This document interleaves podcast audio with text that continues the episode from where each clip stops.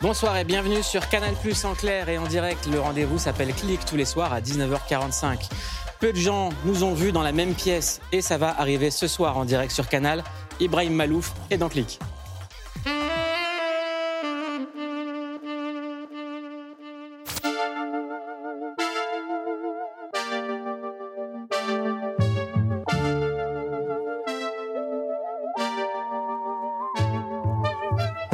Égal si les gens aiment ou n'aiment pas ma musique.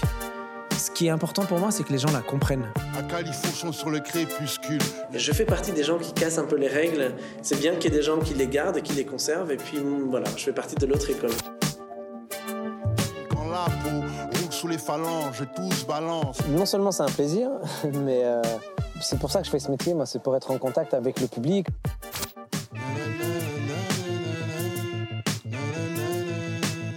Je suis un chercheur en fait. J'ai envie d'essayer plein de choses. J'ai envie de- d'expérimenter.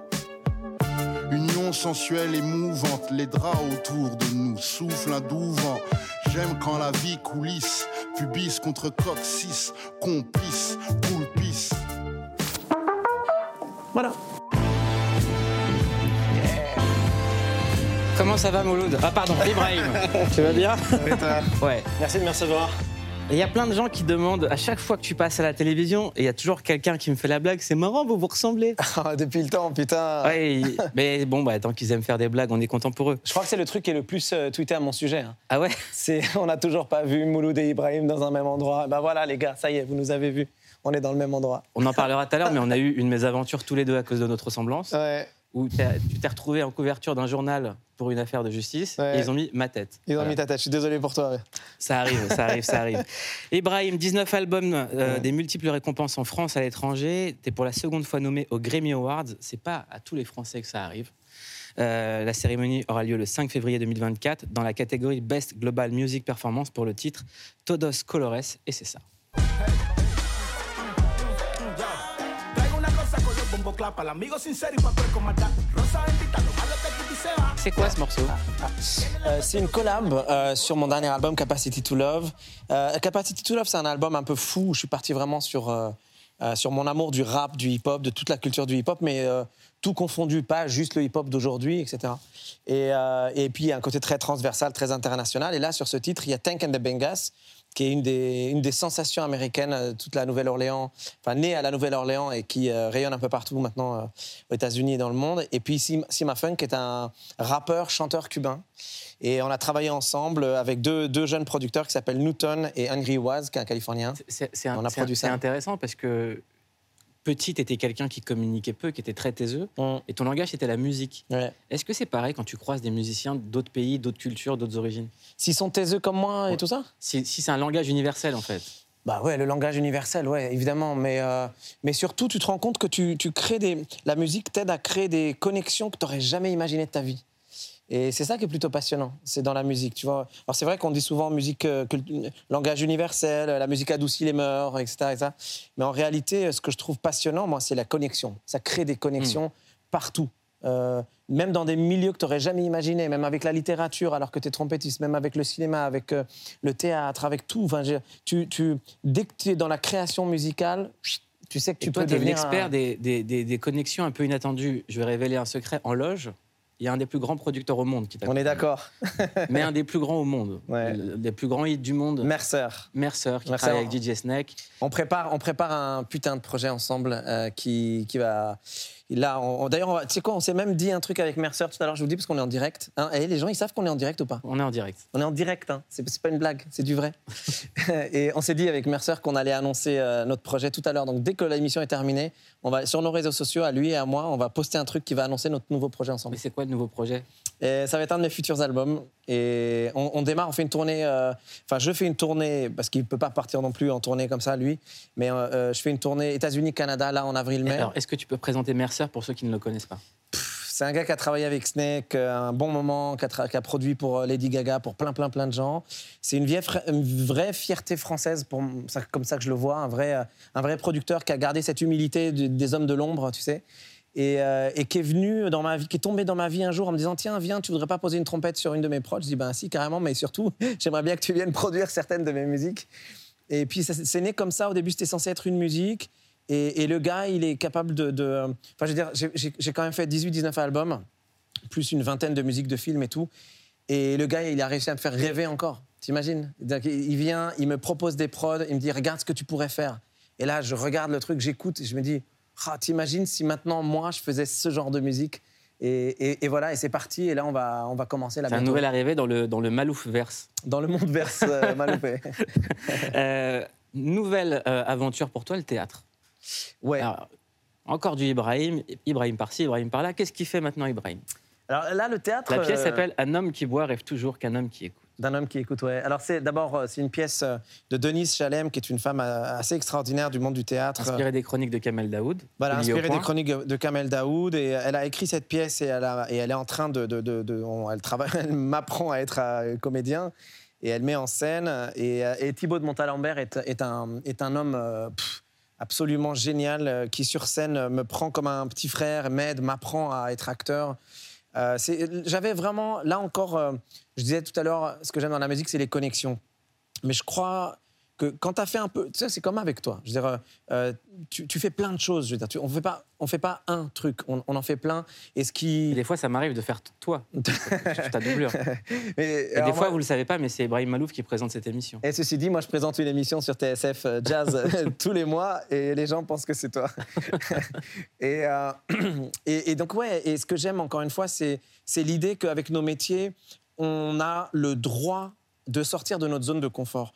On a le droit de sortir, d'essayer des choses. Alors, il y a des gens, hein, il y, a les- il y a les râleurs qui te disent Oui, mais on peut pas tout savoir faire, euh, on peut pas être et machin, et journaliste, et musicien, et DJ. Tu vois, il y a y ces gens-là aussi. Mais globalement, je pense que les gens aiment bien quand, quand tu te mets un peu en danger. Quand tu as fait, encore une fois, quand tu as fait 18 albums, Mm. quand fait- moi j'ai sorti un bouquin, j'ai créé un orchestre, j'ai donné des cours au Conservatoire de Paris, enfin, je fais plein de trucs. Et je me dis, tiens, le jour où Denise Chalem est venue me voir en me disant, Ibrahim, je te vois bien sur les planches au théâtre. Je lui dis, mais ça va pas, mais c'est que pas as pour moi, un bout non du merci. texte en tête, là, vu qu'on est en direct Un bout du texte Non, c'est, en fait, il faut savoir un truc, c'est qu'avec Thibaut de Montalembert, on, on est comme deux potes et, et c'est comme deux, trois moments de notre vie. Et on est dans des échanges, en fait. Plus que sur du. J'ai pas de monologue spécifique. Lui, euh, il en a quelques-uns d'ailleurs. Là, tu viens de faire un grand monologue. Là, moi, je parle beaucoup. Ça le va.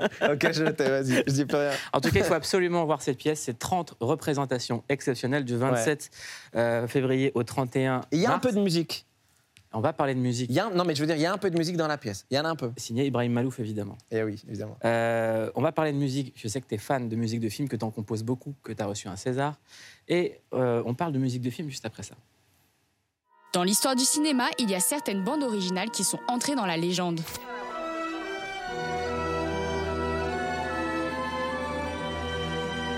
Il y a aussi des films qui ont rendu des chansons mythiques et alimenté toutes nos soirées karaoké depuis.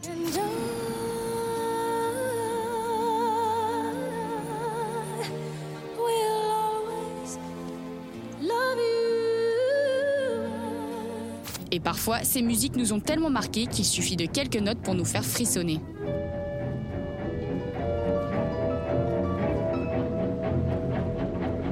Elles sont quasi indissociables des films, à tel point qu'en voyant les images, on ne peut pas s'empêcher de fredonner. Des musiques qui ont le pouvoir de nous transporter dans l'espace et à travers le temps et créer au passage les meilleurs accords de l'histoire du cinéma.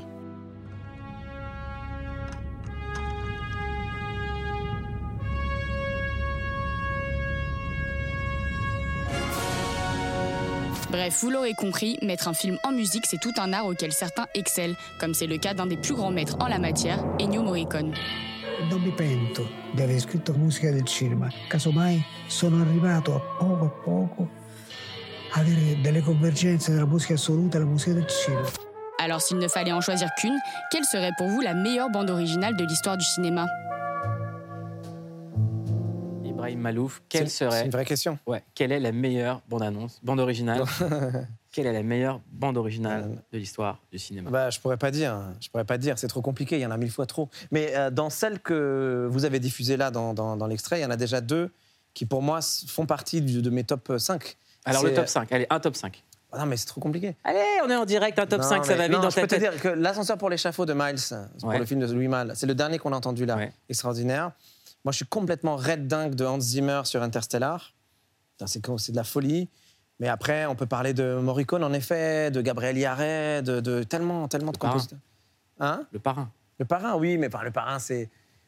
Non, mais le parrain, c'est ouais, un grand classique, mais je veux dire, il y a des, il y a des, chefs-d'œuvre. Mais en plus, euh, moi, je pense qu'il y a plein, plein de musiques qui sont mal tombées. Hmm. C'est-à-dire qu'il y a des musiques incroyables, mais qui ont été posées sur des films euh, pas ouf. Ouais. Et en fait, Et, les l'inverse aussi. Et Il y a l'inverse des aussi, musiques ça qui rehaussent des films. Un raison. homme et une femme, c'est la musique. Un homme et une femme, c'est bah, le film le aussi. film mais- aussi, mais la c'est la. Shabadabada, Attention. on l'a tout de suite. Non, mais Claude Lelouch, immense respect, c'est une moula. Ouais. Et puis j'ai fait la, la- la- la- la musique du prochain film de Claude Lelouch, donc t'as pas un moment. Non, mais Claude Lelouch, je te le dis, c'est la mif. Voilà. Ouais. Euh, plein de sujets avec toi. Concert dans toute la France avec une date à Paris le 17 avril avant de partir en tournée en Amérique du Nord. Euh, en fait, en ce moment, tu as un peu une vie de rockstar. Et c'était pas gagné au début de se dire j'arrive avec ma trompette. Moi, je t'ai vu dans des plus petites salles, sortir des albums dans des plus petites configurations. Maintenant, tu remplis des salles énormes dans le monde entier. Comment, comment expliquer ce succès à l'international et cette, cette explosion, en fait?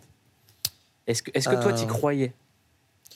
Alors, euh, c'est sûr que si tu prends euh, de manière très pragmatique euh, les faits, euh, quand je suis arrivé avec mes premières maquettes, que je suis allé voir des maisons de disques et que tout le monde m'a dit non, que je suis allé voir des tourneurs, que tout le monde m'a dit Hey Ibrahim, on adore ce que tu fais, mais c'est pas pour nous, on saura jamais vendre ça, c'est trop différent de ce qu'on vend, etc. Tu t'es dit Bon, euh, c'est peut-être pas fait pour moi, etc. Sauf que moi, j'ai, je sais pas, j'ai une musique intérieure, j'ai un, j'ai un truc, une forme de persévérance. Euh, Quand je pense à l'histoire de mon père, à comment il en est arrivé à. Mon père est arrivé en France à 23 ans en 1964. Il avait pas un rond. Il savait pratiquement pas jouer de trompette. Il parlait pas français. Il était à peine allé à l'école. Sept ans plus tard, il est dans la classe de Maurice André, qui est le plus grand trompettiste de l'histoire de la musique classique, dans la, dans- au Conservatoire de Paris, qui est la plus grande école de musique classique au monde, et euh, Cocorico. Et, tu vois, et je me dis, voilà, tu peux pas euh, décevoir. Enfin, euh, face à cette histoire, face à ton histoire, il y a un moment où, tu as une responsabilité et il faut y aller, il faut aller, faut se battre pour ses idées, ses envies, ses rêves, etc. Voilà. Tu es venu faire parler le cuir usé d'une valise, comme le chantait la rumeur. Non, mais tu sais que je tu as truc- représenté les origines. Ouais, et puis il y a- il y, a autre chose aussi. Je pense qu'on a tous une musique à, à- à l'intérieur. Enfin, euh, quand tu te retrouves devant autant de monde, faut pas oublier qu'au tout début, c'est pas pour faire de la philosophie à deux balles, mais quand, quand- quand on, quand on est né, on a passé neuf mois, et c'est le seul endroit de notre, de notre vie hein, qu'on connaît, on a passé neuf mois dans une discothèque de ouf, où on avait quelqu'un qui faisait comme ça, neuf mois sans interruption. Et là, tu sors du ventre de ta mère et il y a un vide énorme. Au mieux, tu as un chirurgien, une, une- sage-femme qui fait Ah, elle est mignonne, ouais, elle est mignonne. Tu c'est le maximum que tu as comme bruit. Après, t'as des, des, des trucs comme ça. Mais c'est tout. Alors que tu étais là pendant neuf mois dans une super boîte de nuit de ouf. Boîte de nuit, en plus, tu vois rien, donc c'est parfait. Bou, bou, tu vois et c'est tout ce que tu sais du monde. Et là, tu sors et on te dit Vas-y, maintenant fais ta vie. Mais moi, je pense très sincèrement que toute notre vie, on est en quête de retrouver cette putain de discothèque de dingue qui nous a fait vibrer et vivre pendant neuf mois au tout début de notre histoire. Et, et quand tu te retrouves dans une grande salle comme ça et que tu as le monde qui est là, qui fait et que tu es en train de danser, que tu es en train de chanter avec tout le monde et tout, tu te dis putain, ça me rappelle ça, je crois. Tu vois? Toi, tu veux mourir sur scène Avec de la musique Non. Non. Non, moi, la musique, euh, c'est que la vie. Ouais. Euh, je mourrais euh, effacé, tout le monde m'aura oublié depuis longtemps. Enfin, j'espère. Non, je pense pas. Euh, autre artiste qui a un immense succès, Lindsay Stirling, tu la connais? Star Ah du bah, bien sûr. évidemment. Bien sûr. Si vous la Fait des chorégraphies incroyables en juin et tout. exactement. Si vous, la, si vous ne la connaissez pas, clic de fan vous la fait découvrir et c'est ses fans qui racontent son histoire.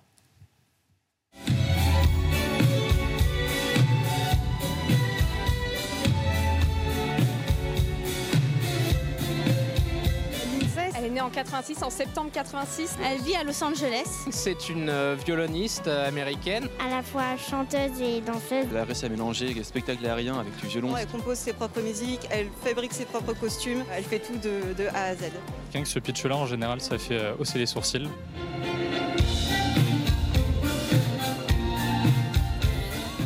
Elle a fait America's Got Talent. Un des jurys l'a humilié. En lui disant qu'elle n'arriverait pas à remplir une salle à Vegas, euh, ce qu'elle fait aisément aujourd'hui. Elle a pas lâché, elle a continué. Notamment par YouTube. Avec des premières covers euh, à danser sur des chansons de dubstep qu'elle a commencé à percer. Son clip euh, Crystallize, où euh, bah, c'était son premier son dubstep électro.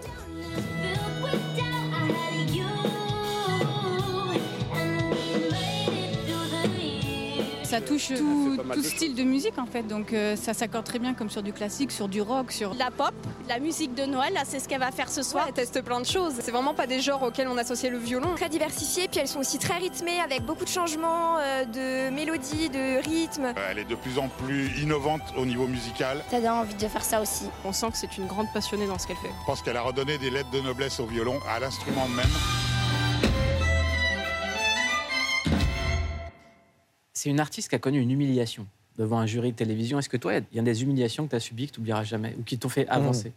Ah, tu sais bien. Ah, tu sais bien, bien sûr qu'il y en a.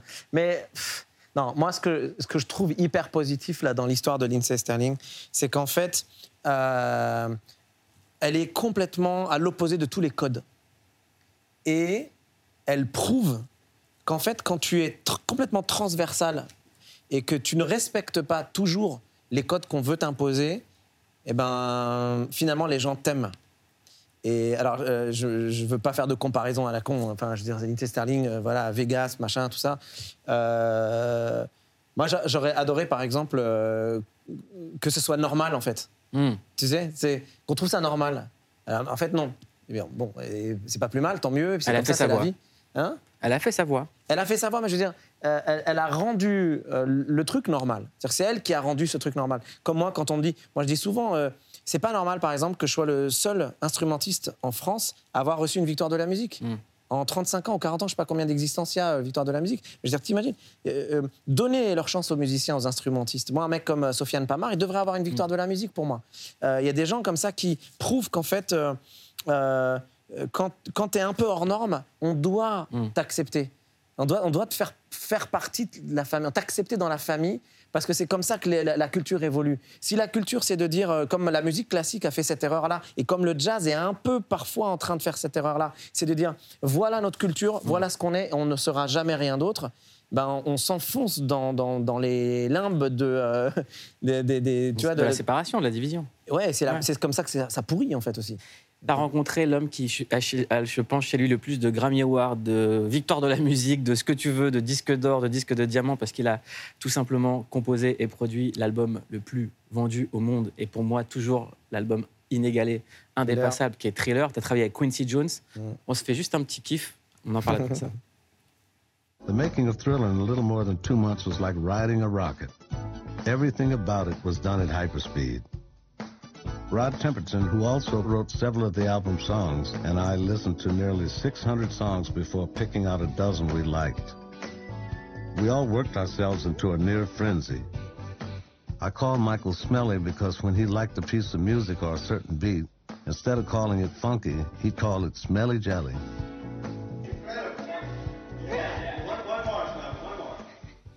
T'étais qui quand Thriller était sorti c'était quoi ta vie à ce moment-là Et est-ce que tu y as pensé en travaillant avec Quincy Jones? Et comment ça Euh. s'est fait? Raconte-moi tout, en fait, je veux tout comprends. Euh, L'aventure Quincy, ça a commencé en 2017. Enfin non, moi comme tout le monde, j'ai grandi euh, avec le Prince de Bel Air, en écoutant Michael, en écoutant Ray Charles, en écoutant du jazz, de la pop, tout, tout. Il a, il a mis sa main dans, dans tous les styles de musique et il a... Il a façonné notre culture. Il a façonné toute notre culture, toute notre culture, cinéma, euh, musique, série, tout, euh, même fringues, tout. Enfin, je dirais, mec, c'est une grande, grande partie de la culture, de, de- notre culture aujourd'hui, est le, résultat de la vision de ce, de ce gars absolument dingue, un, grand visionnaire. Et, et donc en 2017, euh, j'ai cette chance de jouer au Festival de jazz de Montreux et euh, j'apprends qu'il va venir peut-être écouter mon concert. Et j'hallucine évidemment et je le vois monter sur les marches au moment où je vais monter sur scène. Et je demande à tout le monde, mais vous, vous êtes sérieux? C'est vraiment Quincy Jones et tout. Et euh, pendant que je joue, non, avant que je, monte, avant que je joue, euh, je vais voir quelqu'un qui travaille avec lui et je lui dis, mais, euh, mais comment je vais savoir, moi, s'il a aimé mon concert ou pas? Et ils m'ont dit, ouais, euh, Ibrahim, attention, euh, te vexe pas. euh, Quincy, en fait, il reste jamais jusqu'au bout des concerts et tout. Je dis, d'accord, mais comment je fais Moi, je veux lui parler, je veux savoir s'il a aimé ou pas. Ils disent, bah écoute, il y a peut-être une chance, si à un moment donné, euh, il, il commande à bouffer, en général, c'est qu'il a aimé. Et tout le concert, j'étais en train de jouer en, en- en regardant comme Est-ce ça. qu'il mange si- des merguez? Qu'est-ce qu'il fait? Non, ouais. Et à un moment donné, au milieu du concert, je vois un énorme plateau de sushi arriver. Je me dis, yes, il a aimé mon concert. Après le concert, je vais lui, je vais lui parler un peu. On a parlé, je sais plus, 30-45 minutes. Et c'est là qu'il m'a dit, je veux qu'on travaille ensemble. Tiens ma carte, euh, euh, contacte mes, mes, euh, mes- mes collaborateurs. Et je voudrais te manager aux États-unis. Donc c'est parti là- Tu là-dessus. es managé aux États-Unis par Quincy Jones. Ouais. Ouais, Wow. par l'équipe, lui et Oui. évidemment son La équipe. team quoi. Quincy, Ouais, parce qu'il a autre chose à foutre que, que manager. Mais il- en gros, il bah a. si, c'est lui qui m'a appelé. Il m'a dit Tu veux pas apprendre Ibrahim Malouf pour l'émission? Moi, je veux bien son zéro si je l'ai pas, tu vois. Mais par contre, son équipe, voilà, il- à partir du moment où il a dit, ce gars, voilà, bosser avec lui, euh, il mérite euh, qu'on le mette en avant aux États-Unis, etc., au Canada, machin. Quelle porte ça ouvre? Ben plein, plein parce que euh, bah, d'abord j'ai joué pour ses 80 ans, 85 ans, euh, 85 ans pardon, ses 90 ans au Hollywood Bowl euh, avec Stevie Wonder, avec des gens incroyables. J'ai été invité pour ses 85 ans. J'ai joué avec Usher, avec Herbie Hancock. Enfin, c'est un truc complètement euh, stratosphérique. Je veux dire, c'est une chance incroyable. fou. Ouais, ouais, je, je, je remercierai jamais assez euh, et Quincy et toute son équipe, en particulier Thomas Duport, qui est un Français qui travaille avec lui et qui me manage maintenant euh, à fond. Euh, je remercierai jamais ces gens, suffisamment ces gens, parce que euh, et surtout, je l'ai rencontré quand même à une période un peu compliquée de ma vie. Et, et tu sais, il y a- y, a- y a tout- il y a une étoile à un moment. Tu sais, il y a Mm. des gens qui, qui viennent et qui te font confiance, même dans les périodes compliquées. Et, euh, et, et voilà, c'est une histoire très forte pour moi. On allait faire un tour sur tes réseaux, parce que ici tu es chez Click, et donc on a cliqué sur les réseaux d'Ibrahim Malouf, c'est le clic sur.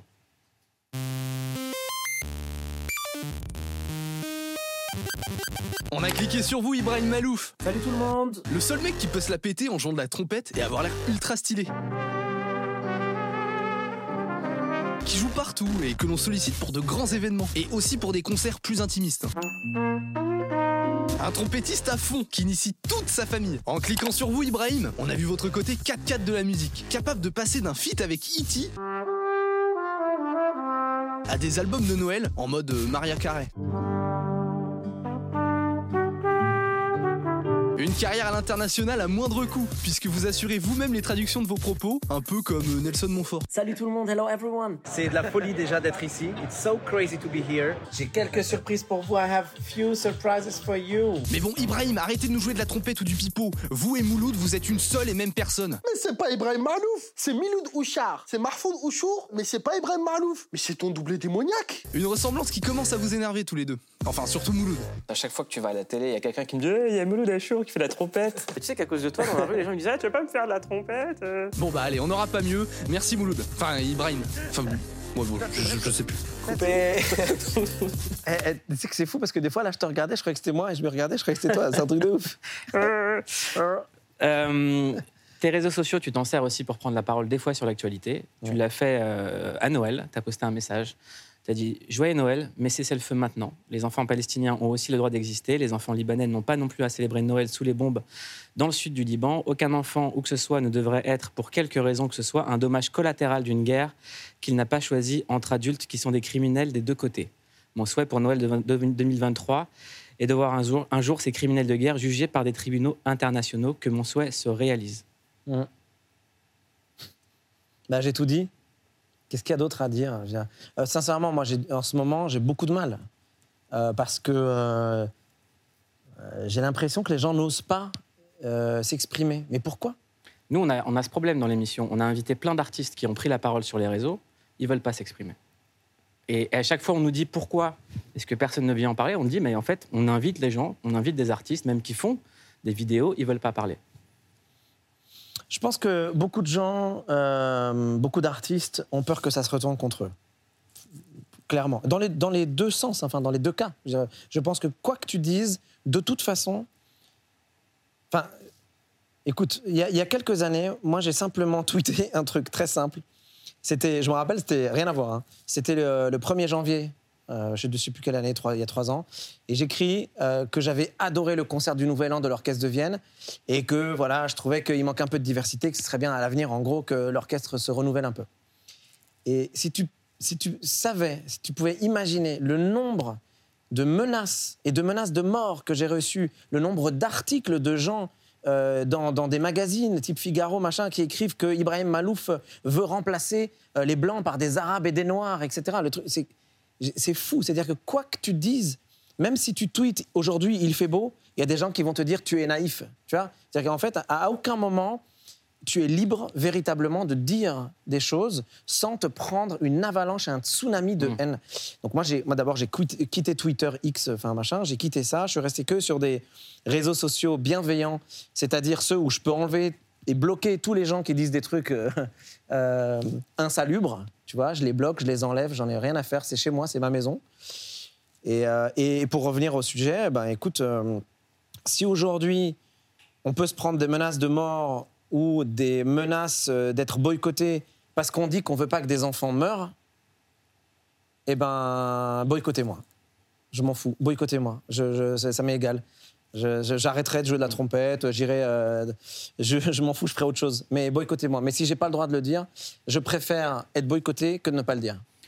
Alors que tu as dit un, di- un discours assez équilibré, tu as dit libérer les otages et cesser le feu. Ben oui. Mais en fait, les- euh, on- je crois que ça énerve beaucoup de gens quand on a un discours équilibré. C'est-à-dire que les, euh, les fouteurs de troubles, les fouteurs de merde, ça les arrange quand tu dis des trucs. C'est pour ça, et- et c'est pour ça que moi ça me.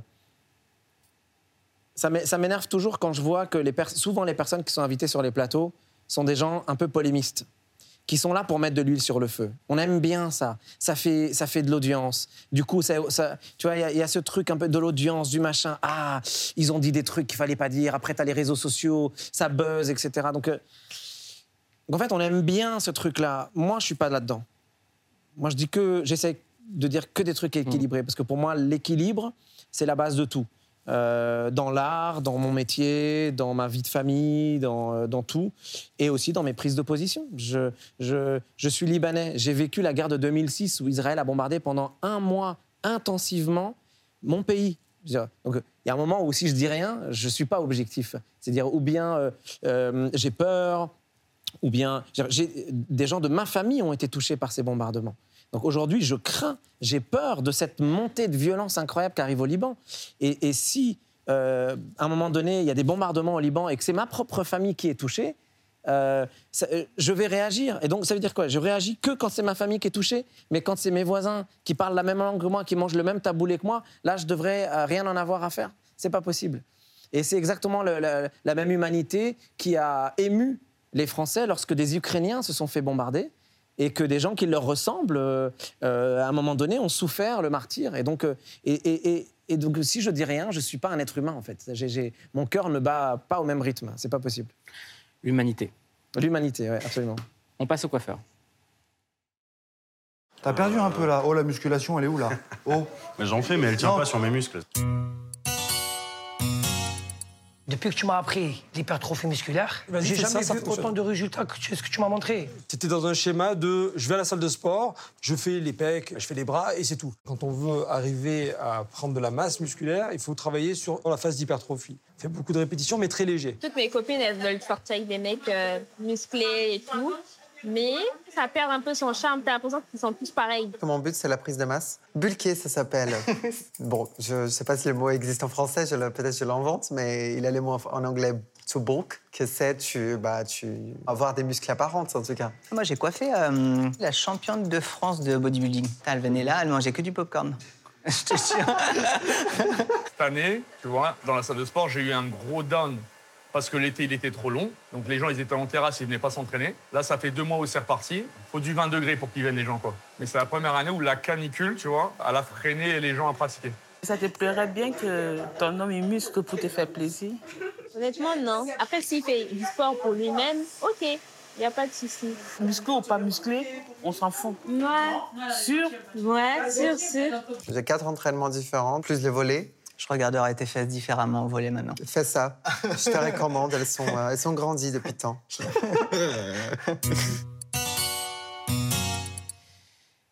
Ibrahim Malouf est chez Click et ce soir on vous fait découvrir une tête à clic avec Pauline Clavier.